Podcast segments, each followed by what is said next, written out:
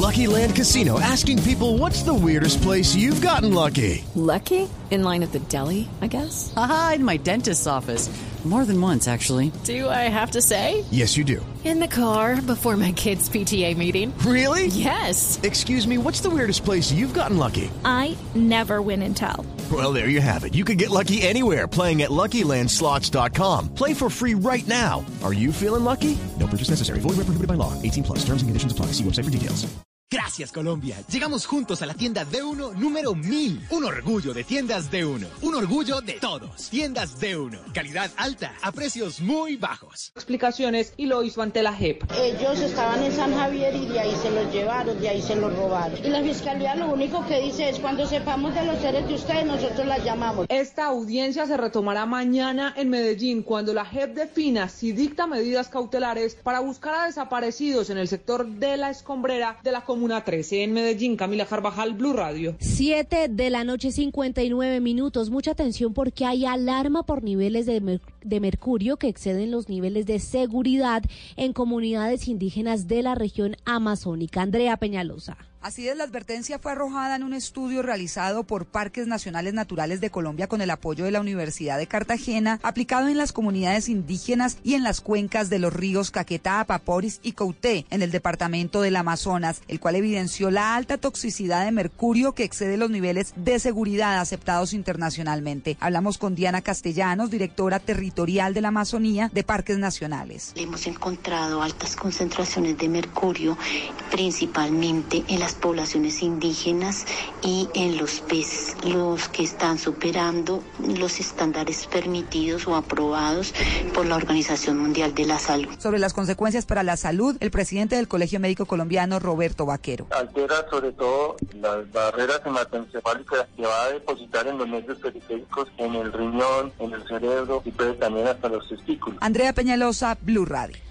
Muy bien, Andrea, todo en noticias, ampliación de estas y otras noticias en blurradio.com. Continúen con Vanessa de la Torre en Mesa Blue. Son las 8 de la noche. Aquí comienza Mesa Blue con Vanessa de la Torre. Son las 8 en punto, ¿qué tal? Bienvenidos a Mesa Blue Callejera. Como nos encanta estar en la calle, como nos encanta escucharlos, como nos encanta tomarnos la ciudad, hoy estamos en la estación Alcalá de Transmilenio que queda en la 134 con autopista norte. Es una arteria muy importante de entrada y salida de la capital colombiana. Acá además pasa todo lo que pasa en una ciudad como Bogotá. Y hoy es muy importante lo que está ocurriendo porque es el último debate que más bien es una multi-entrevista, como nos gusta, en Mesa Blue con los candidatos de la coalición por Bogotá. Están, Carolina, definiendo quién de ellos, y se los presento, me encanta, les agradezco profundamente por venir, por su disposición. Doctor Jorge Rojas, bienvenido. Luis Ernesto Gómez, que llegó además en bicicleta, la doctora Claudia López, bienvenida. La habíamos extrañado en nuestro debate anterior, pero nos encanta que esté hoy acá. Aquí estamos. Doctor Celio Nieves, bienvenido. Muchas, muchas gracias por la invitación. Bueno, Gracias, Carolina, Vanessa. de aquí sale muy probablemente el candidato de la coalición por Bogotá a la alcaldía de Bogotá, que como lo sabemos, pues es el segundo cargo de elección popular más importante de nuestro país, la persona que lidera los destinos de 8 millones de habitantes que tiene esta ciudad, pero además con unos retos y con unos potenciales tremendos. Vanessa, buenas noches y a los candidatos. Y de aquí esta noche van a salir muchas noticias. Primero, la foto del día. ¿Por qué esa foto y si está cerca una adhesión de Gustavo Petro, Ángela María Robledo, María Mercedes Maldonado? Segundo, saldrá también de aquí la noticia de cuál va a ser el mecanismo que elegirá esta coalición para definir quién de ellos se inscribirá el 27 de junio. Y como nos gusta todo largo y extendido, Aquí Flavia, estoy, bienvenida. Mesa Blue en tacones. Gracias por la participación de todos ustedes. Ustedes saben que lo mío es preguntar, preguntar un poco más allá de lo político y de la parte práctica. Sí, Claudia, sí. Yo- lo mío tiene Yo que empiezo a ver sudar antes de que pregunte. con el placer, Estoy roja desde que empieza a abrir la boca. Pero tiene que ver con el goce y con el placer de la vida. Y yo creo que una noche como esa, con esa luna, Con esa luna. divina, Sí, deberíamos estar en un mejor sitio. la No. ¿le parece? Para, para entrar, para entrar. vamos a hacer Bogotá el mejor sitio para todas las personas. Bueno, la verdad que nuestro agradecimiento pues a la luna, porque salió hoy Divina. con toda boda celebrando medio siglo. ¿Qué tal esa luna? Los invitamos a los oyentes. Luna llena, buen presagio. Esa luna llena es buen presagio, Buen de lo que presagio. va a pasar en Bogotá. de lo que va a pasar en Bogotá y de lo que va a pasar esta noche. Así que bienvenidos todos a los que están acá presentes, ya saben. Silencio para que podamos, no, nada de las arengas ni esas cosas, pues más tardecito, pero digamos no por ahora. Quiero comenzar con un tema que realmente pues eh, me gustaría como para poder que los oyentes y nosotros entendiéramos rápidamente que cada uno me pinte y voy a arrancar con el doctor Celio Nieves, así eh, Celio, Claudia, eh, Jorge, Luis Ernesto, que me pinte cuál es el proyecto que tienen en movilidad en Bogotá. Muy rápido, digamos, Bogotá es una ciudad en este momento estructurada en un porcentaje muy alto en torno a Transmilenio. ¿Qué va a pasar con eso, doctor Celio, en su eventual candidatura? ¿Usted cambiaría eso por el metro? ¿Lo cambiaría por más presencia del SITP, más ciclorruta? Digamos, ¿cuál sería como la articulación grande de su modelo de desarrollo, eh, de desarrollo de movilidad en Bogotá? Por supuesto que, que nuestro sistema de movilidad no va a tener como eje articulador más troncales de Transmilenio en la ciudad. Nosotros las vamos a ir desplazando y las- nos vamos a ir olvidando de ese sistema colapsado, malo, contaminante y costoso para la ciudad de Bogotá. Y nos disponemos, porque hemos ya dialogado entre los cuatro, a establecer un sistema intermodal de transporte público en la ciudad que, cuyo eje articulador principal sea un sistema metro robusto, pesado, de calidad, con líneas principalmente subterráneas en la ciudad de Bogotá y que estén acompañados de otros modos O sea, limpios. el epicentro de su diseño de movilidad es el metro. es el metro. El metro acompañado con otros modos de transporte, porque no es un solo modo de transporte el que vamos a desarrollar e implementar en esta coalición democrática a partir del primero de enero del año 2020. Vamos a ir culminando de manera progresiva los metrocables en la ciudad de Bogotá. Vamos a ir aumentando el kilometraje en las ciclorrutas de la ciudad de Bogotá.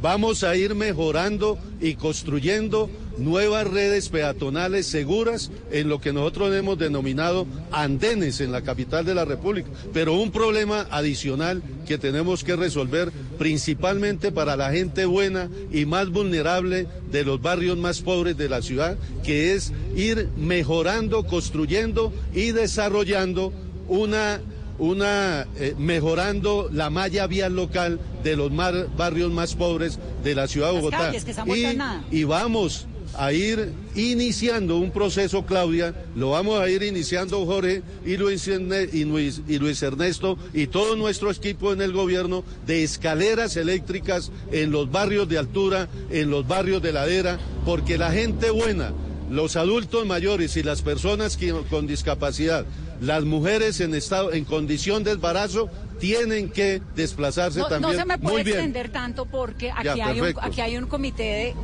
somos... Yo- tomamos yo- la decisión y no nos vamos a la palabra más adelante. Yo acepto, Se llama ese yo acepto tribunal. que me vayan, yo acepto que me vayan llamando la atención. Muy bien. Claro, porque el que se, exe- se- se- se extienda tanto, pues no deja hablar a los demás, Claudia. Vanessa, muy querida y muchas gracias. Yo quiero invitar a Bogotá a que pasemos del Transmilenio al metro, de los buses con diésel contaminantes a la energía limpia, a buses eléctricos, al metro que es energía limpia, también eléctrica. Que pasemos de ir como sardinas en la indignidad y en la robadera de Transmilenio a un transporte público seguro. Que pasemos de los, de los ciclistas atropellados, asaltados para robarles una bicicleta, a tener el doble de viajes en bicicleta en ciclocarril segregado, seguro, iluminado y protegido. Que pasemos a esta movilidad alternativa, como las patinetas, como las bicicletas, como los bicitaxis, pero sin motor. Sin motor, que de verdad sean alternativos de energía limpia, no contaminante.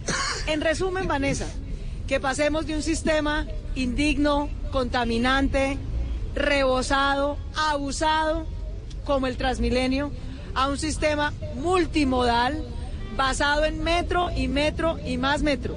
Un metro que no solamente llegará hasta las 72 con Caracas como lo planea Peñalosa, Un metro, ojalá subterráneo, y vamos a dar la pelea hasta el último minuto por el mejor metro para Bogotá, que sería subterráneo. Un metro que vaya hasta Sube y Engativá, que no deje a dos localidades de sectores populares, de gente humilde y trabajadora, de dos millones y medio de colombianos por fuera de la primera línea del metro. Un sistema que tenga no solo una línea de metro completa hasta y Engativá, sino tres. La segunda será el Regiotram de Occidente, que ya está avanzando. También será tren, también será eléctrico, también será limpio. Y vendrá desde Faca, Funza, Mosquera, pasará por Fontibón hasta el centro. Y por último, un sistema basado en metro, complementado por Transmilenio, no basado en. Transmilenio, que tendrá una tercera línea de metro que vendrá apro- aprovechando la red férrea que viene desde Cajicá, Chía, entra aquí arribita por la carrera novena y será la tercera línea de metro. Tres líneas de metro, no más Transmilenio reemplazando metro. Tres líneas de metro, sistema multimodal, limpio y ojalá con la primera línea del metro subterráneo. Vamos anotando porque hay muchas, eh, preguntas en esto. sí, Primero, exacto. ¿Cómo piensan financiar todos estos proyectos eléctricos? Porque un bus eléctrico vale casi el doble de lo que vale un bus de los normales. Entonces, si le van a meter electricidad a casi todo, ¿van a subir los precios de los tiquetes o no? Me lo contestan ahora. Y me está llamando la atención el comentario de la doctora Claudia porque la estoy oyendo muy anti-metro Peñalosa. Ese tono no lo he oído, entonces no sé si el es... metro no es de Peñalosa, No, pues es de- es de Bogotá. Y nosotros tenemos que asegurar que exista el mejor metro Pero posible. usted había dicho en entrevistas anteriores y lo sigo sosteniendo que que, si lo, lo contratan entregaran- respetamos los contratos, por supuesto. Pero que Bogotá no tenga duda que todavía estamos a esperas de que el Consejo de Estado nos defina si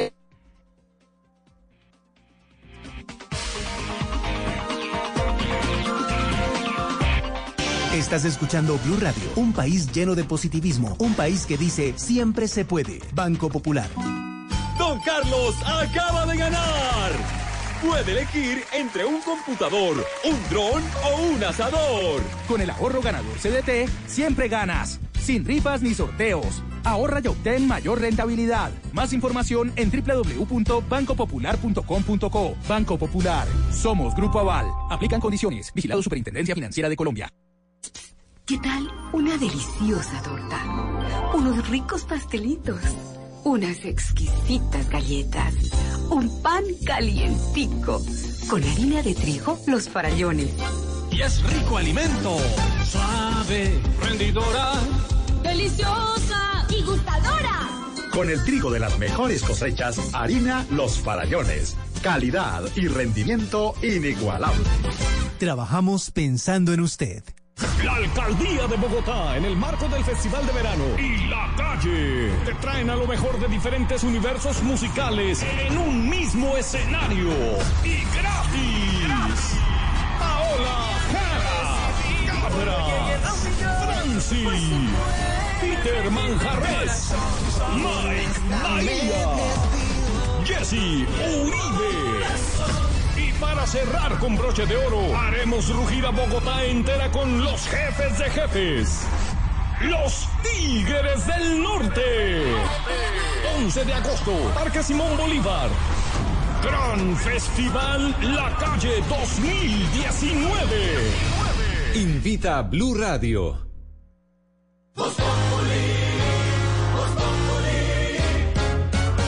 Se llama Juan Daniel Oviedo Arango, es director del DANE. Qué alegría poder compartir un, un rato acá con ustedes. El doctor Juanda, director del DANE de Voz Pop. Eh, muy, muy contento con esta invitación que me han hecho el día de hoy. Los colombianos tenemos que reconocer que en el mundo no hay censo perfecto. Somos 48.2 millones de habitantes en Colombia, pero tenemos registros individuales de 44.2 millones de habitantes. Entonces, ¿de dónde salen los 4 millones restantes? Pues al DANE también le llegó la tecnología y existen unos procedimientos estadísticos robustos.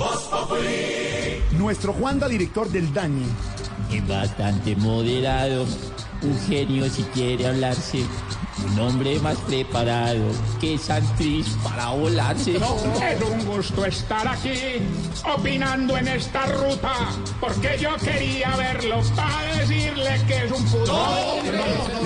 Entonces, que me canso. Qué bonito que me aclamen y me traten con amor. Ojalá después nos llamen a pedir algún favor.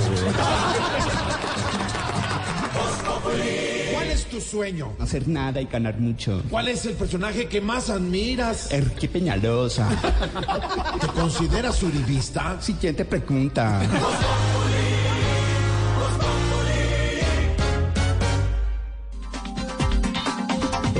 8.14, estamos hablando sobre... Llama saboteo, hermano. Vamos a pedir Eso, garantías. vamos a pedir vaina. garantías a Blue Radio para nuestro Garantías a la compañero Jorge. la Inquisición, Yo, pregunto Jorge si... tiene la palabra y si se puede puedo- extender, pues, ¿no? Si puedo eso. terminar, Vanessa.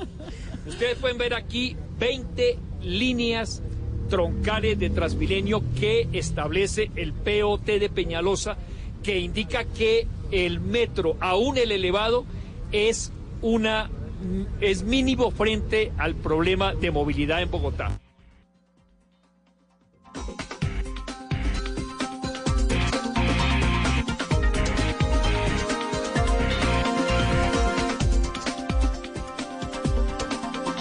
generar un problema, Vanessa.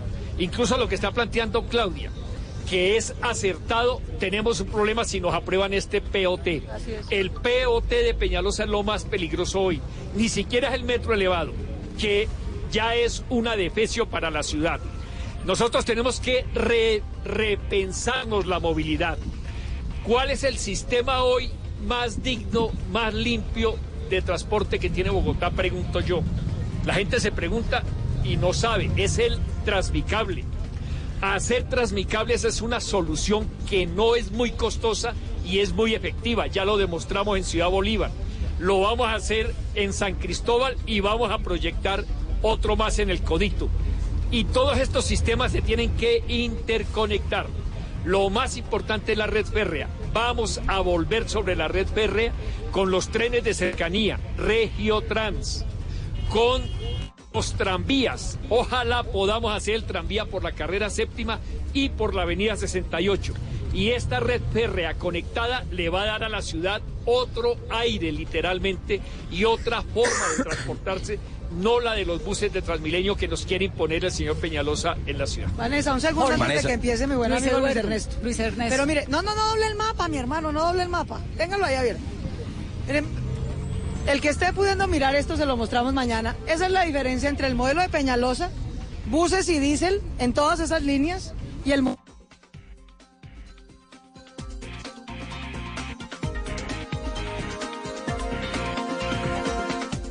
Hoy en Blue Radio. Ah, Mericé, mi amor, ¿cómo les parece que esta noche me invitaron a Bla Bla Blue? Salgo de las muñecas de la mafia directo para allá, no se lo pierdan. Ah, Mericé otra vez. No, pero aquí debe haber un error. A mí también me dijeron que después del noticiero no me fuera a ir para la casa porque iba a estar en Bla Bla Blue a las 10 de la noche, no se lo pierdan. Divinos. Bla, bla, blue. De 10 de la noche hasta la 1 de la mañana. la vamos a pasar bien bueno. Bla Bla Blue. Conversaciones para gente despierta. Ay, qué rico, mi amor. Porque de noche la única que no se cansa es la lengua. Oh my God, baby, qué rico, hijo de. Tranquilas, tranquilas. Bueno, vamos a estar todas ustedes y yo, María Auxilio Vélez, hoy a las 10 de la noche en Bla Bla Blue. Bla bla blue. Conversaciones para gente despierta. De lunes a jueves desde las 10 de la noche por Blue Radio y bluradio.com. La nueva alternativa. escuchando. Los invito a que se quiten los audífonos de verdad para que no se vayan a perder, porque como hay tanta un sonido ambiente fuerte. Bogotá Están escuchando, va a escoger Ernesto entre un sistema- candidato a la alcaldía de Bogotá. de movilidad insostenible que nos enferma, que tiene 700 mil personas al año que ingresan a hospitales por la calidad del aire. Eh, máximo 30 mil pasajeros hora sentido, que es el Transmilenio. Y como eje estructurante de la movilidad, o puede escoger de una vez por todas tener no una línea de metro, comenzar con una red de metro. Lo que les mostraba Jorge es lo que quiere dejarnos Peñalosa no en los próximos dos o meses que le quedan de mandato, en los próximos 12 años con un POT. Un POT que sería un absoluto atropello que sea aprobado.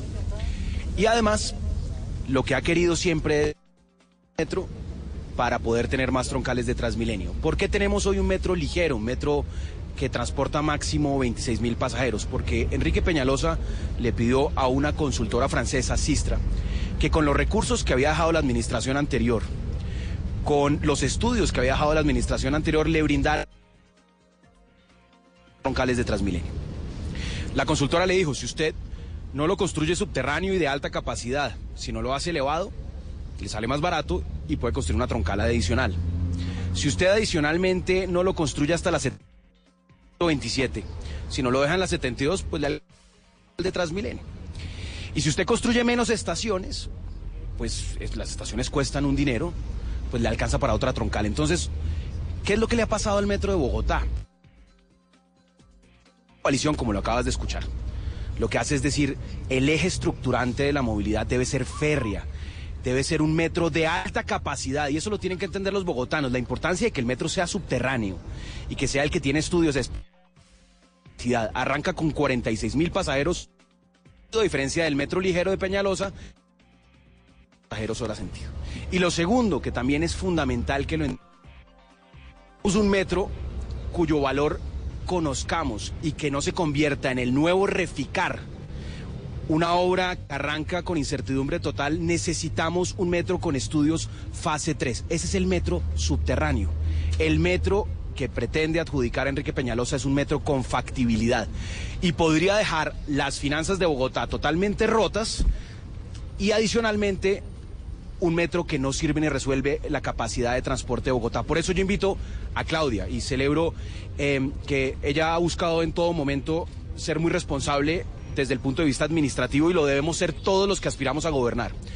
Pero que esto no, esta suerte no está echada. Bogotá no está condenada a tener un medio metro, un medio metro de baja capacidad y repleta de transmilenios.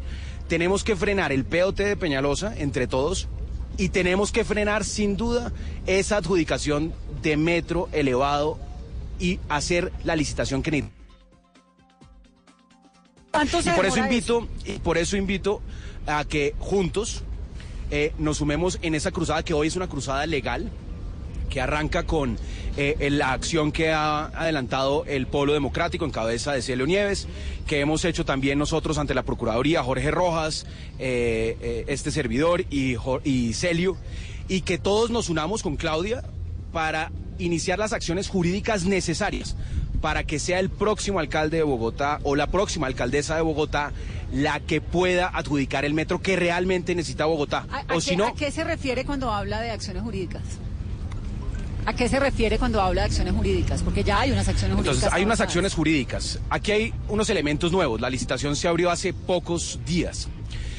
Por ejemplo, el contrato de concesión no distingue entre el número de pasajeros. Esto es algo que, eh, en- entre el número de pasajeros que tenga el concesionario. Hay una serie de elementos nuevos frente a esos estudios de factibilidad en materia ambiental y de no licenciamiento. Es decir, hay nuevos elementos que nos permitirían reforzar la demanda, pero sin duda alguna, el hecho de que haya una unidad en el sector alternativo que representa un cambio de modelo de movilidad al que ha planteado Enrique Peñalosa y los candidatos que son afines a este modelo, le representa a la ciudad que esta mayoría ciudadana que quiere un cambio de modelo en la movilidad también sea representada en esa acción jurídica y en una acción ciudadana de movilización frente a no permitir que se apruebe un POT que nos va a condenar a una movilidad insostenible. Vanessa, Es que Vanessa, ustedes los Vanessa, políticos hablan entre líneas, entonces a mí me Vanessa, toca entender.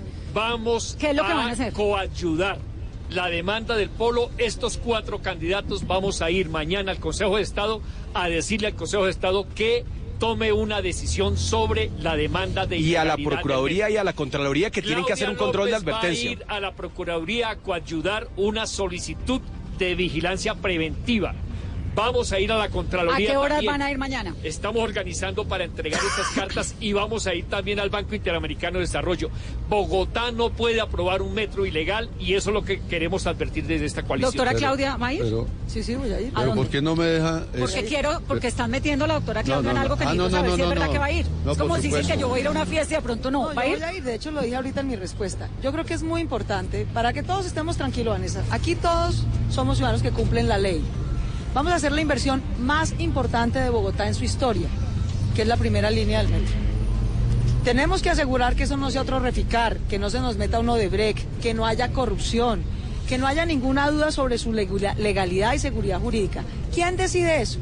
El Consejo de Estado. ¿Cómo? Por una demanda que interpuso con unos argumentos el Polo Democrático. ¿Qué le vamos a pedir al Consejo de Estado? Que se pronuncie, que nos diga si el Consejo, si el Consejo de Estado considera que las dudas que tiene el Polo Democrático sobre la legalidad de ese proceso licitatorio son razonables o no. Pero entonces, si nos dice me- que me- no, miren, no, no se preocupen.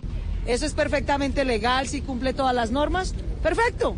Bogotá tendrá la seguridad jurídica pronunciada por su más alta corte administrativa, que es el Consejo de Estado. Eso, le acerca, eso le acerca a usted más al candidato Gustavo Petro. Ese no es el tema. Olvídate Claro de que es el Petro y tema olvídate de Peñalosa. Pe- Esa de- demanda es del Polo, no de Petro. Pero es una. eh, De claro, manera por que aquí que es un gran problema, tema porque Petro la es uno de obsesión los con grandes. Petro y Peñalosa, que el metro no es de Petro y Peñalosa, No, Vanessa. porque el metro es de Bogotá. No, Claudio, Nosotros no explicar- podemos, perdóname, no podemos Yo quiero correr... explicar el contenido Perdóneme, de la termino, demanda. perdóneme, termino.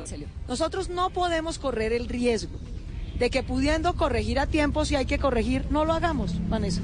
Y eso no depende de un debate político, ni ideológico, ni de gustos, sino de que la Corte, que en este caso es el Consejo de Estado, nos diga si las dudas jurídicas que ha planteado el Polo son fundadas o no. Si nos dice que no, maravilla. Todos tenemos la seguridad jurídica de que ese proceso licitatorio se ajusta a la ley. Pero si el Consejo de Estado le da la razón a algunos de los argumentos que ya va a explicar Celia, de la demanda del polo democrático... Tenemos una nueva oportunidad oportunidad de darle el metro que de necesita corregir y de Bogotá. no meternos en una demandadera inútil alrededor de un proyecto tan Es el grande. modelo de ciudad que, eso está es importante El saber. Pero lo de- ciudad.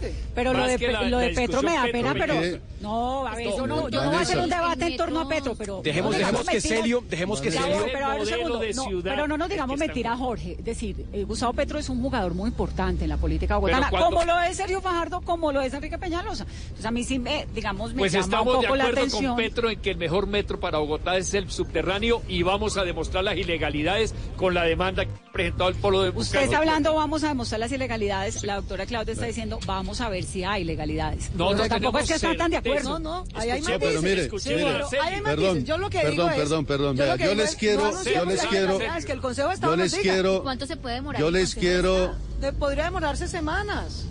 Yo les quiero, que yo les quiero apuntalar para también. que lo conozcan los que nos escuchan a esta hora, las razones por las cuales el Polo Democrático Alternativo, incluido este candidato a la alcaldía, eh, interpuso una acción de nulidad ante el Consejo de Estado, principalmente por tres razones. Uno, porque se aparta de un POD vigente. Hoy hay un, un POD en discusión, pero hay un POD vigente que es el 190 del año 2004. Primero eso. Segundo, en el POD vigente del año 2004 quedó establecida la línea, una ruta, un horizonte, un, un camino para la construcción de la primera línea del metro que incluso no dijo si era elevado o era subterráneo o era a superficie, pero dejó un punto inicial y un punto final pasando por Barrios Unidos en Gativá y llegando a Suba. Eso no está en el proyecto que, que aprobó el Consejo de Bogotá, es decir, el Consejo de Bogotá lo aprobó, por supuesto, sin nuestro voto, de manera ilegal. Y tercero, el CONFIS del distrito declaró de importancia estratégica, de importancia estratégica, esa primera línea del metro también de manera ilegal, porque para declararse de estrategia, de, de importancia estratégica, una obra como esta, que es la obra más costosa en la historia de Colombia y más importante en materia de infraestructura, lo declaró también de manera ilegal, porque mínimo al momento de su aprobación tendrían que estar los estudios de factibilidad y no fueron entregados ni presentados al Consejo para su verificación. Esas razones son las que nos han llevado a nosotros a decirle al Consejo de Estado que con urgencia se pronuncie y ojalá antes del próximo 27 de octubre cuando cualquiera de los déjame- cuatro déjame va a ser algo. alcalde mayor de déjame, Bogotá. déjame agregar algo muy importante, Celio, y es algo en lo cual tenemos todos plena coincidencia, y es el riesgo de las obras que se adjudican sin estudios eh, fase 3, es decir, sin la ingeniería avanzada que requiere una obra de esta envergadura, es que el valor crece y crece. Yo te doy un ejemplo, Vanessa.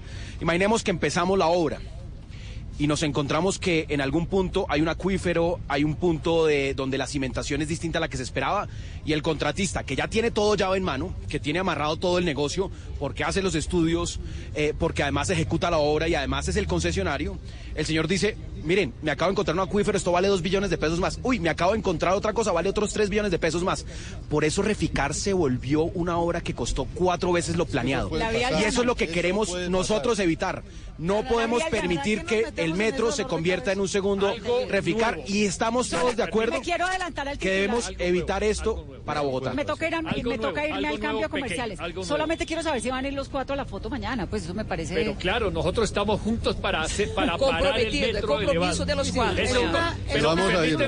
Mañana Estamos juntos por el metro de alta capacidad y No eh, solo el Consejo de Estado. Yo le propongo a mis colegas que vayamos ante el Banco Interamericano de Desarrollo con un mensaje de advertencia, porque la banca multilateral que está coayudando a la financiación del metro no puede incurrir en ilegalidad. Ahora, Jorge, ¿usted se imagina la imagen, los candidatos a la alcaldía de Bogotá el Banco vamos Interamericano de a Desarrollo? salvar la ciudad de un adefesio que se llama metro elevado. Y digo lo- por último que la licitación es para diseño y estudio fase 3, para construcción, para operación y para mantenimiento. Una sola empresa va a hacer todo. Eso es un boquete para la corrupción. Me voy a comerciales, doctora Claudia. No, decía que ese recurso jurídico se llama coadyuvar. Coadyuvar es que alguien le solicita adicional al que puso la demanda, que es el polo, casi que le ruega al Consejo de Estado. Eso es lo que vamos a ir a hacer. Señores Consejo de Estado, le rogamos que le hagan el favor a Bogotá. Y a la Bogotá se Pro- lo y a la. Procuraduría y a la Los recursos públicos de Bogotá se merecen ser invertidos con total tranquilidad y transparencia. Pronúnciense antes de la licitación para todos estar tranquilos. Y de que sea subterráneo o sea elevado, en todo caso el metro es legal. Y no va a tener sobrecostos y corrupción.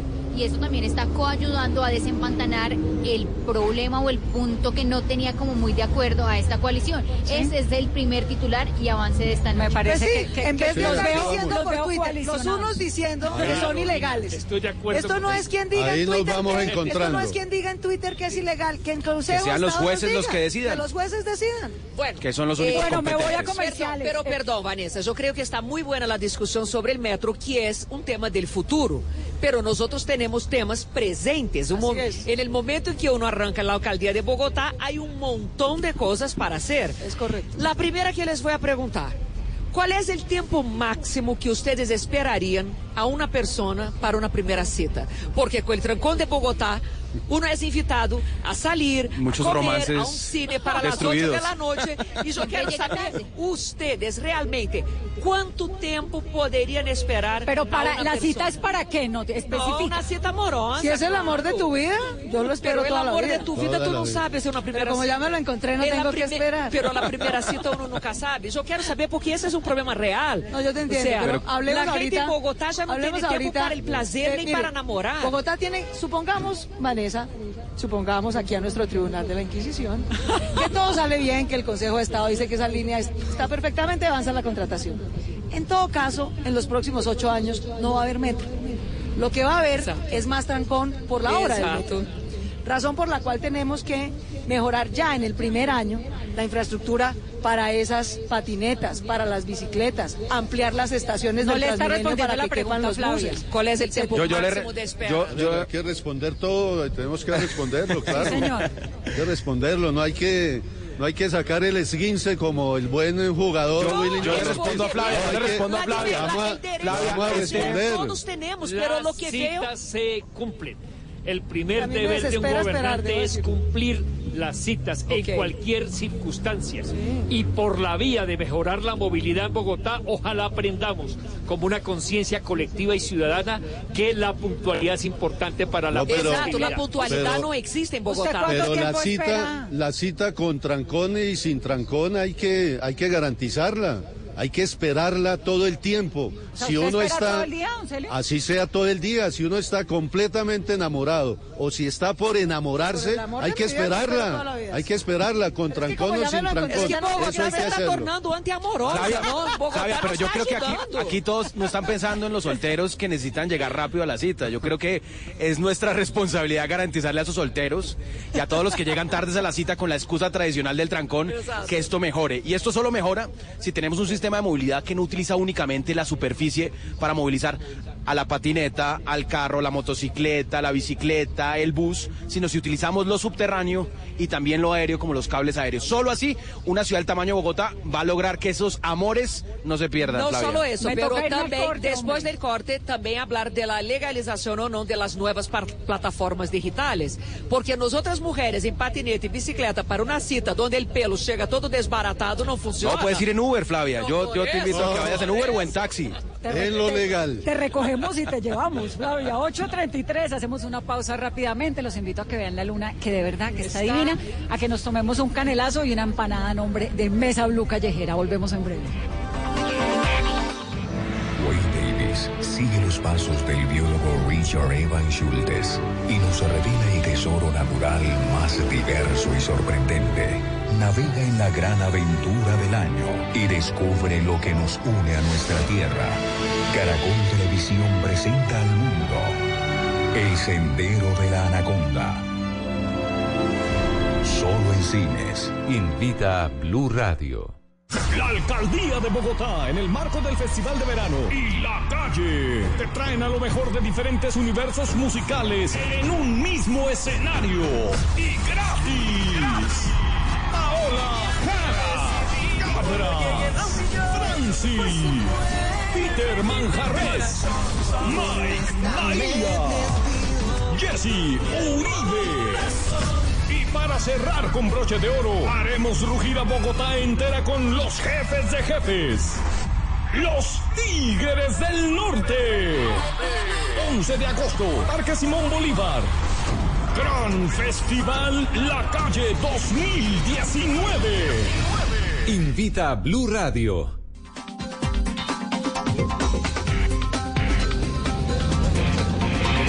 8.35 minutos de la noche, estamos aquí en Mesa Blue Callejera hablando con los candidatos de la coalición por Bogotá a la alcaldía de la capital colombiana. Ah, Hay sí, una... sí, sí, vamos bueno, a si- me, me- me estoy quedando con ¿Cómo- una ¿Cuáles eran los sensación que quisiera que, lo... Que tenía Eh, Celio, está al aire. Es esa indisciplina. Tribunal de la Inquisición Eh, me está quedando una duda. Es decir, ustedes tienen unas propuestas pues muy interesantes, ¿no? Lo del medio ambiente, todas estas cosas de las que hablan, el cambio, la ciudad. Caramba, ¿no le da a uno como la sensación de que vamos a volver a lo mismo? A pelear sobre por qué las ciudades grandes del mundo pueden avanzar sobre lo que está construido. Porque tienen metro. Les entregan un... Sí, Sí. pero pues es que no hemos tenido metro por lo mismo. de metro. No, es como eso- otra vez sobre vamos a ahondar, seguir, ahondar no otra tener vez. solo uno, sino tener tres, que es lo mínimo que necesita Bogotá. Y claro que eso no se va a hacer en cuatro años. Pero sí tenemos, como bien explicaba Luis Ernesto, que lograr que en el POT, que es la hoja de ruta de Bogotá, de Bogotá, no de Claudia, ni de Pepe, ni de Luis, ni de Petro, sino de Bogotá, quede una ruta clara de un sistema de transporte multimodal basado en metro y complementado por otras formas de transporte como en las demás ciudades del mundo que están funcionando mejor que Bogotá. Vanessa, yo le doy un ejemplo decían- de construir sobre lo construido. En Bogotá Humana hicimos el diseño, la financiación, abrimos la licitación del metro cable de Ciudad Bolívar. Peñalosa, a pesar de que no quería hacerlo porque él dijo que él no estaba de acuerdo, se vio en la obligación de construirlo. Y es una buena obra para la ciudad. Pero por supuesto, porque es el resultado de dos modelo debe, administraciones. debe continuar. Es lo que toca, ¿o no? Incluso el metro subterráneo no es una iniciativa de Bogotá Humana, venía de otra administración y Petro la continuó. El que la paró fue Peñalosa. Pero yo estoy de acuerdo contigo. Se necesita tener una visión de ciudad, una visión común, más allá de la polarización que genera esos aspectos ideológicos que no permite avanzar. Pues es que nadie construyó un metro en cuatro años. en esa dirección. Quito da Quito. un ejemplo. En Quito, en Quito se logró que varias administraciones a pesar de las diferencias ideológicas, se dedicaran a construir el metro. El metro existe, se inaugura en diciembre. Así que ese modelo tiene que seguir. Bogotá tiene que reafirmarse en su identidad y creo que el ejemplo Pero que Jorge, estamos te dando... estás contradiciendo. No. ¿En qué? En que me estás diciendo que no te gusta el proyecto del Metro de Bogotá, entonces que hay que reversarlo y que hay que arrancar Lo y que, que- además hay que ir al Banco Interamericano de Desarrollo con sede Sí. Washington con un letrero Mira, así de grande diciendo no estamos no, de sin acuerdo con el letrero, proyecto solo con de un argumentos. señor que es reconocido como Sí. un gran urbanista en el mundo. si, y si aprueban el metro, si lo deja contratado Peñalosa, vamos los cuatro, hemos decidido que el próximo alcalde se posesiona el primero de enero y el 2 de enero instala una comisión de expertos que investigue a fondo el proceso de licitación y en 100 días le presente a la ciudad un informe. Es decir, no nos vamos a quedar quietos, hay que salvar a Bogotá. Este no es un problema del metro para dentro de un año o dos, es los próximos 50 años de movilidad en Bogotá van a depender de esa decisión.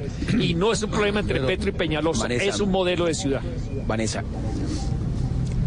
es importante que una ciudad tenga una senda de desarrollo del mediano y de largo plazo, no únicamente un alcalde que llega a reinventarse todo. Pero digámonos la verdad, ese modelo que arrancó el mismo Peñalosa a final de los años 90, que era un modelo basado en buses por todas partes, se está desmontando en el mundo entero, a pesar de que tú lo llamas un gran urbanista. No, yo no lo llamo un gran reconocido urbanista, lo que pasa es que la entrada del reconocido Times, por eso. del, del- Pero- del pero- Times Square en Nueva York. Pero mira, te voy a contar qué ha pasado, qué ha pasado con ese modelo No, del gran urbanista. El gran, el gran urbanista que eh, expandió un modelo de Curitiba. como- como el que, doctorado. que, que- que expandió un modelo de Curitiba de hacer troncales exclusivas de buses como eje estructurante de la movilidad. Lo llevó a varias ciudades. En Quito, en Santiago de Chile, obviamente varias ciudades del Brasil. Los están desmontando en Santiago de Chile. Dijeron, dejamos de invertir en buses, se acabó la inversión en Transantiago, invertimos en el metro. En Delhi están desmontando esas troncales exclusivas. ¿Por qué? Porque esa solución no es sostenible. No, Entonces, esto no se trata de una esto no se trata, sí. Vanessa, esto no se trata de una bronca con Peñalosa, de verdad, no se trata de que de que nos caiga mal el señor, no, simplemente no podemos, tenemos que seguir algunas de las cosas que el señor está haciendo y está haciendo bien, pero en el eje en el tema de movilidad no podemos seguir en lo mismo. El POT de 12 años está planteando 14 nuevas troncales de Transmilenio. ¿A cuesta de qué? ¿A cuesta de qué? Pues del metro. Porque la plata no es infinita. Seríamos populistas si decimos, no, vamos a construir las 20 troncales de Transmilenio y además 5 líneas de metro. No, tenemos que priorizar dónde invertimos los recursos. La Boyacá, la 68, la séptima eh, y la Cali, esas cuatro troncales de Transmilenio suman más de 11 billones de pesos. Eso es una línea adicional de metro. Entonces tenemos que empezar a decir a dónde le metemos la platica de la movilidad de Bogotá, a más Transmilenio o a más metro. Esta coalición lo que dice es la prioridad es metro. El eje estructurante de la movilidad debe ser metro. Vamos a preservar Transmilenio en los lugares donde ya estaba mejorar, pero si nosotros simplemente cogemos la plata del Transmilenio, se la metemos al metro como, ha- eh, perdón, del metro y se la metemos al Transmilenio como ha hecho el modelo que dejó Peñalosa sentado desde que tuvo su primera administración, nunca vamos a tener metro. Y si tenemos un metro, tenemos un metro de juguete. Bueno, tengo una pregunta sobre los buses eléctricos. Un bus Euro 5 vale 750 millones de pesos. Un bu- bus a gas vale mil millones de pesos. Un bus eléctrico vale 1.200 millones de pesos. ¿Ustedes cómo financiarían el incremento de los buses eléctricos en Bogotá? ¿Serían dispuestos Vanessa, a aumentar, aumentar tarifas, aumentar pasajes o cómo lo ¿Cuánto financian? valen los pulmones de tus hijas? No, pues imagínense, la vida entera. Bueno, de acuerdo. Entonces la pregunta no es cuánto valen los buses, sino cuánto valen nuestros pulmones. Pero ¿cómo lo van a financiar? Si nosotros, pues con recursos públicos, con incentivos tributarios, con alianzas Com aumento de público-privadas. impuestos, no. Aumento de, porque cuando se habla de, de eso, todo No estoy, incentivos habla- no estoy tributarios. hablando, de incenti- al contrario, incentivos tributarios es bajarle el impuesto de movilidad en Bogotá al que transforme su carro particular de diésel y gasolina eléctrico. ¿Para qué queremos que nos pague impuestos para que dañen los pulmones de tus hijas? No, yo estoy de acuerdo con que tiene hoy que en sí sí Bogotá, el hoy en Bogotá, eléctrico. Vanessa, el arma mortal de Bogotá es el aire envenenado que estamos respirando. Por enfermedades respiratorias se enferman y mueren al año tres veces más personas en Bogotá que por armas blancas y por armas de fuego. Esto no es un chiste. Es el desafío más serio de cambio climático y salud pública que tiene Bogotá. El mundo. Y el mundo. Entonces, ¿qué, qué han hecho en el mundo? ¿Y por qué no hacemos aquí lo mismo? En el mundo han hecho metro, con trenes eléctricos en vez de buses con Euro 5, nombre muy bonito para decir que son buses con diésel igual. ¿Ok? En el mundo han hecho incentivo de las patinetas, las bicicletas y el espacio público para peatones. En el mundo han hecho sistemas de regiotram, como el que va a avanzar en Bogotá por el occidente. Lo que nosotros estamos proponiendo es hacerlo también en el norte, aprovechar la vía férrea que está abandonada. En el mundo han hecho los incentivos tributarios que yo acabo de decir. En el mundo hacen controles eficaces para que no rueden por Bogotá camiones y tractomulas chimenea. ¿Qué es la gran ventaja de usar la red férrea, que es nuestra propuesta? Que la segunda y tercera línea de metro sea usando la antigua vía férrea, pero con nuevos trenes. Que por esa misma vía férrea de día entrarán pasajeros y de noche entrará carga. De manera que no tendrán que entrar camiones chimenea ni tractomulas. Eso es lo que se hace en el mundo. ¿Por qué no se puede hacer eso en Bogotá? Vanessa. Las demás ciudades en desarrollo no se han quebrado por hacer eso. Lo han hecho en el tiempo, lo han hecho con inversión público-privada, lo han hecho dando incentivos tributarios. Lo mismo podemos hacer en Bogotá. Yo no estoy diciendo, ni ninguno de nosotros, que todo esto se hace de hoy para mañana. Vanessa, si Pero el seguimos POT, pensando, perdón, si seguimos el POT de la ciudad, termino, termino Jorge. El POT de la ciudad, insisto, es el plan de ruta a 12 años de Bogotá. Y estos dos mapas son muy distintos, Vanessa. Bogotá tiene derecho a escoger, para eso son las elecciones. Bogotá tiene derecho a escoger. Vivimos en una democracia. El 80% de los bogotanos odia Transmilenio porque es indigno, porque lo roban, porque los atracan, porque dentro de las estaciones de Transmilenio se siente más la contaminación que por fuera, porque se concentra más el humo dentro de los buses. Vanessa, es que la Entonces, en una democracia hay que hacerle caso a la gente también y buscar la solución. Permíteme, Claudia, la, la pregunta tú la formulas en función de, De económica. no, de financiación, ¿Por porque qué finalmente todos queremos buses Santiago de. Chile, ¿Cómo lo van a pagar? ¿Por qué Santiago de Chile puede poner 550 buses eléctricos? ¿Por qué Medellín?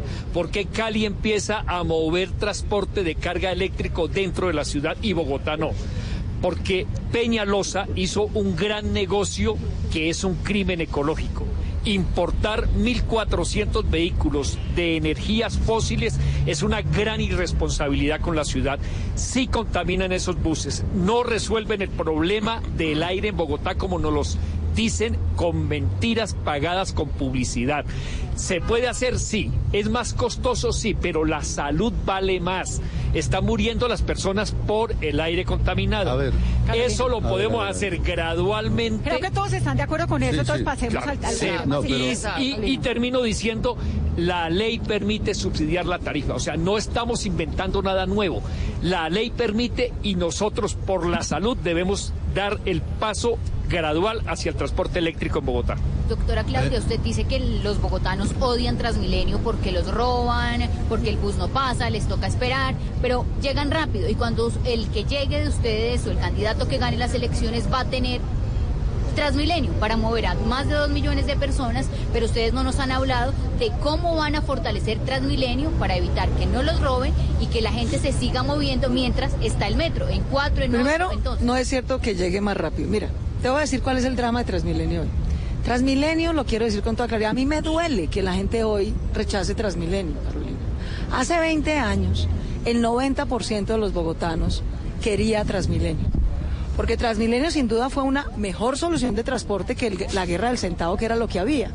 ¿Cuál es el problema? Transmilenio es un magnífico sistema complementario de un metro si carga hasta 30 mil pasajeros hora sentido. El problema es que aquí al frente, en la autonorte, está cargando a veces más de 40 mil pasajeros hora Pero ¿qué van a hacer ustedes para fortalecer? El problema, perdóname, para fortalecer no, es que no hay manera de fortalecer. Queremos Para fortalecer Transmilenio. fortalecer, mas- pero por lo menos mantener y no perder. ¿Quieres- ¿Queremos recuperar a Transmilenio? Hagamos metro de manera tal que ningún Transmilenio tenga que cargar más de 30 mil pasajeros hora sentido. Eso es lo primero. Pero es botar en la basura un proyecto que No, no ya estoy existe diciendo botar en la basura. Estoy diciendo que esa estación no tenga que tener más de 30 mil pasajeros hora sentido. Eso es todo. Segundo, segundo. El señor Peñalosa, el gran urbanista que dice aquí Vanessa. No, no, no, a ver, un segundo. Compró. No, no, no, no, no, no, no, no, no, no, no a hacer- no, no, no, a mí no vengan a hacer bullying. El tema, no, no, el tema, no, te estamos no, no, no, citando. no. El tema de Peñalosa, es decir, cuando yo digo que es un urbanista reconocido en el mundo, no me lo estoy inventando, el señor lo reconoce en el mundo como Pues tan reconocido que en Delhi reconocen como Doctora, Sí, pero en eso- Delhi lo están, re- es- están reemplazando su sistema porque descubrieron que no El funcionaba. en Santiago de Chile. Pero mira, El te voy a decir las cuatro, las tres cosas que hay que hacer desde el día uno cuando lleguemos a la alcaldía. Lo primero, compraron unos buses más grandes que las estaciones. Hay que ampliar las estaciones de Transmilenio para que quepan los buses más grandes y para que puedan tener un tráfico un poquito mejor del que tienen hoy. Segundo, hay que bajar la robadera en Transmilenio. Eso se hace con cámaras, policía, con que la denuncia sí funcione, teniendo más infraestructura de justicia en la que nos toca invertir desde el día uno. Porque el problema hoy es que capturan a los ladrones y quedan libres porque no tenemos suficientes URIs y suficientes fiscales. Así que hay que duplicar el número de URIs y fiscales para que cuando la, policía capture a un agresor de mujeres en el Transmilenio o a un ladrón no quede libre a las 12 horas porque no lo judicializamos. Eso es lo segundo urgente que hay que hacer por Transmilenio y por la seguridad.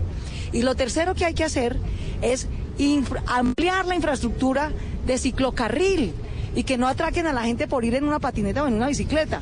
Porque mientras hacemos el metro va a haber más trancón. ¿Dónde se va a mover la gente? En el SITP entonces necesitamos que llegue mejor a los buses. Para eso ya se hizo un acuerdo que respaldó la Procuraduría y que vamos a implementar y acelerar para que aceleren la chatarrización, los alimentadores a los buses, etcétera. Eso es cumplir el acuerdo que se hizo. Ojalá no Segundo, sea una bomba ampliar, tiempo las, las estaciones y mejorar la seguridad en Transmilenio para que quepan los buses, que la vaya gente la no gente menos como sardinas y no nos roben. Y bajar los tercero, colados, los hay que mejorar la infraestructura de ciclocarriles y espacio público para que se pueda duplicar el número de viajes Pero esos en patinetas y bicicletas. Dígame una cosa, los van a sacar porque lo que se ha hecho en Bogotá mucho es quitarle a las calles, a las avenidas, unos espacios para las ciclorrutas. En la propuesta de ustedes, digo ustedes pues porque son una coalición, es construir nuevas ciclorrutas ¿en dónde? O, o sobre ver, las segregando avenidas. ciclocarril. O Es sobre que- las avenidas. segregando ciclocarril. Mira, ¿cuál es el No, problema de hoy? hay una Cuando situación. déjame terminar en 30 segundos. Cuando se empezó a hacer la red de ciclorrutas, fue un buen invento, entre otras cosas, de Peñalosa hace 20 años, hay que reconocérselo, fue un buen aporte a la ciudad. Pero se decidió, por ejemplo, en la 11 empezaron compartiendo andén y bicicleta. Eso ha resultado mal. Se quejan los peatones y se quejan los ciclistas. Nos podemos si poner de mandamos a los ciclistas a la vía sin ciclocarril segregado, los atropellan los carros. Jorge, todos Entonces toca segregar el ciclocarril, segregarlo para que ni se atropella a los peatones ni los carros atropellen a los ciclistas. Se requiere una eso, campaña de mire, educación. Voy a, Pero, perdón, perdón, perdón, perdón, perdón, eh, señor, Vanessa, un momento, déjeme- es que me déjeme- quedan 10 minutos y tengo dos periodistas invitados. Bueno, muy que son bien, un muy par de bien. señores que vamos a conocen a. Bogotá profundamente, Muy que son bien. Yesid Lanchero, Pero déjeme decir- de déjeme Canal decir dos Capital, cosas. Y Elber Gutiérrez, que es el director, eh, el jefe de redacción del periódico El Espectador. Pero yo Los quiero invitar escuchar a Déjeme decir ya dos vamos cosas. a hablar, es que nos queda una hora No, todavía. pero, pero de este que- tema, de este tema, no, no me lo culmine ahí, por favor. Es que quiero decir, estando en el lugar donde nos encontramos, cerca a la carrera séptima, de todas maneras, a pesar de la distancia, el alcalde mayor de Bogotá ha venido manifestando que quienes nos oponemos a Transmilenio por la séptima es porque queremos mantener una vida, una vía totalmente colapsada, destruida, no armoniosa con los habitantes del centro o del norte o del norte de la ciudad de Bogotá y eso no es cierto. Nosotros tenemos propuestas alternativas mejor para el Transmilenio por la carrera séptima Me lo y es un un un un, un, sende- un, un trayecto ecológico en, la, en esa carrera séptima desde la 32 a la 190 que, que combine otros modos de transporte en la ciudad de Bogotá. Es que ese Yo no quiero que nos quedemos hablando exclusivamente ya del metro. A mí me parece que el metro, en lo que hemos hablado, estamos ya de acuerdo acá. Vamos a hacer el mejor metro para la ciudad. Y el mejor metro de las, para la ciudad está en el marco de la concepción de que debe ser subterráneo. Invito a que hablemos de otros modos de transporte Por eso, escúcheme un que le sirven a la ciudad es de que Bogotá. en mi lista de temas nos faltan las motos, las bicicletas, la séptima, qué va a pasar con la séptima, qué va a pasar con la velocidad promedio en Bogotá, cuál es la propuesta que ustedes tienen con Uber y cuál es la velocidad que tienen con el SITP, la, la propuesta. Todo eso en la hora siguiente. Pero entonces déjeme avanzo porque en este segmento invito a estos dos periodistas que conocen profundamente Bogotá, porque además pues me encanta que vengan los señores tan pilos al programa. Eh, Yesid y Elber tienen la palabra para que le pregunten a los candidatos. Bueno, muchas gracias Vanessa por la invitación. Un saludo a Claudia, a Celio, a Luis Ernesto y a Jorge. eh, estoy de acuerdo con ellos en que podemos pasar a otros temas, pero hay una declaración que dio ahora Jorge en el sentido de que si se adjudica el metro elevado y algún candidato a esta coalición llega a la alcaldía, usted dice que el 2 de enero citan una mesa de expertos para revisar cómo echar para atrás el contrato que ya firmó la alcaldía con recursos de la nación. La pregunta para todos es, ¿no es ese un escenario muy riesgoso, teniendo en cuenta que aquí hay recursos de la nación, de la ciudad, que podría haber demandas multimillonarias de los contratistas que se ganen el metro, en dado caso de que se adjudique? Primero hay que aclarar la pregunta, Yesit. Una misión de expertos que durante 100 días revisen el proceso licitatorio y la adjudicación del contrato está pensada justamente para evitar que haya ilegalidades que puedan causarle más costos a la ciudad. Lo que queremos es blindar. Primero lo vamos a hacer coayudando la denuncia ante el Consejo de Estado. Si eso no se logra, si la Procuraduría no logra su vigilancia administrativa, pues va a ser la Secretaría Jurídica de la Alcaldía la que le va a dar una certeza a la ciudad. Porque el alcalde, sea quien sea, tiene que tener certezas. Y usted sabe muy bien, Yesid, que aquí estamos llenos de ilegalidades. Se aprobaron vigencias futuras para el metro elevado con estudios del metro subterráneo. El concejal Holman Morris ha demostrado hasta la saciedad cuáles son esas irregularidades. El polo democrático también, la ciudad no puede avanzar hacia un abismo y hacia un modelo que podría derivar en corrupción. Entonces, la propuesta que hemos acordado está basada en responsabilidad jurídica y que lo sepan quienes van a licitar el metro y que lo sepa también la banca internacional. Jessy, yo lo digo con claridad, yo no voy a citar ningún comité para revocar un contrato firmado. Eso es una irresponsabilidad con Bogotá si la licitación queda adjudicada y el contrato firmado, así a mí no me parezca el mejor metro posible, lo sacamos adelante, porque yo no voy a meter a Bogotá en la vaca loca de que pierda plata, tiempo y quede con demandas y sin metro por revocar un contrato firmado. Lo digo con absoluta claridad, ustedes saben que esa ha sido mi posición desde el día uno y seguirá siendo mi posición. Precisamente para no entrar en demandas, para que Bogotá se quede con metro y no con demandas, con metro y no con corrupción con metro y no con ilegalidad, es que le rogamos, eso es lo que vamos a ir a hacer mañana, a rogarle al Consejo de Estado y a la Procuraduría de que nos den certeza. Esto no puede ser un debate ideológico ni político. Para eso están los jueces. Que los jueces analicen la licitación y nos digan si tenemos la certeza de que no hay ninguna ilegalidad, de que esto no va a ser otro reficar ni otro de break, que esto va a salir bien, que no hemos esperado 50 años para tener un lío y no un metro. Eso es todo. Eso es todo. Que los jueces, que los jueces nos digan. Si los jueces nos dicen, ok, adelante, se acabó la discusión. Ok, adelante y echamos para adelante y vemos cómo eso sale bien.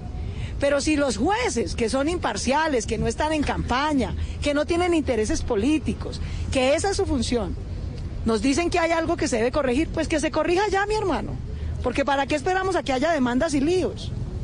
Ah, pero déjeme, déjeme decir algo sobre el punto de la pregunta de Jesús. Muchas gracias.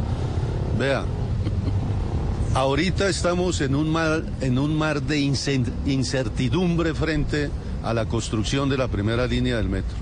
La demanda del polo democrático así lo demuestra y no solamente la nuestra, sino de otros actores y de otros ciudadanos de Bogotá. Entonces yo hoy no tengo la preocupación del primero de enero, porque estoy completamente seguro que la acción de nulidad invocada e impetrada por nosotros va a ser favorable y más con la coadyuvancia que mañana los tres compañeros que no hacen parte de esa demanda ante el Consejo de Estado, el Consejo de Estado yo estoy seguro que nos va a dar la razón y yo espero que nos la dé.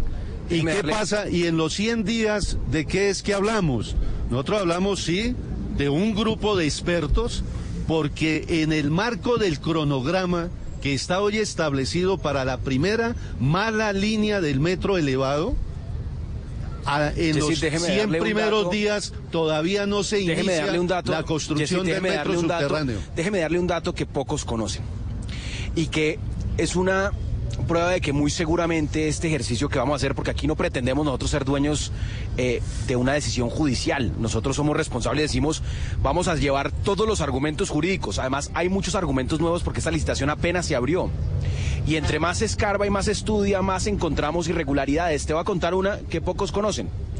El día en que se abrió la licitación del metro, en el SECOP, que es la eh, plataforma del gobierno sobre cualquier proceso licitatorio, arrancó la licitación en 16, el valor de la obra era 16,4 billones de pesos. 12.9 billones de pesos. No, pero arrancó. Y, y yo tengo un pantallazo, lo hemos 12.9 publicado. billones de pesos. Pero, pero, es- escuche, cambió, profesor, no. Entonces cambió. Es que lo, que lo, lo sorprendente es que en el mismo día, una plataforma, entonces arranca por 16.4. Después, 13.8 billones de pesos. Y uno dice, venga, un momento, estamos hablando de 3 billones de pesos de diferencia. ¿Qué explica esto? Entonces, lo que estamos viendo es que cada vez está más demostrado que desafortunadamente, desafortunadamente, a pesar de haber esperado más de tres años y medio para que el alcalde Enrique Peñalosa abriera una licitación, estamos encontrando una licitación llena de posibles vicios de procedimiento, de posibles irregularidades, y digo con énfasis posibles porque no nos corresponde a nosotros juzgar, tomar decisiones, le corresponde a los jueces. Pero estamos absolutamente confiados que en este ejercicio democrático y además de utilizar las instancias jurídicas, vamos a evitar que Bogotá quede con un medio metro, con un metro ligero, que no resuelve el problema de movilidad y le vamos a poder dar a Bogotá el metro que necesita, que es el metro subterráneo de alta capacidad. Bueno, dice Luis Ernesto con las muy buenas noches para Claudia, para Celio, también para Jorge y para la, mesa que nos acompaña, que no, ustedes no son jueces en efecto, ustedes no van a, a señalar irregularidades de alguien. Pero la gente sí está muy preocupada a partir del anuncio que ustedes hicieron, en el sentido de que qué viene después. El primero de enero ustedes asumen y Jorge Rojas dice nombramos, Jorge Rojas dice nombramos una comisión.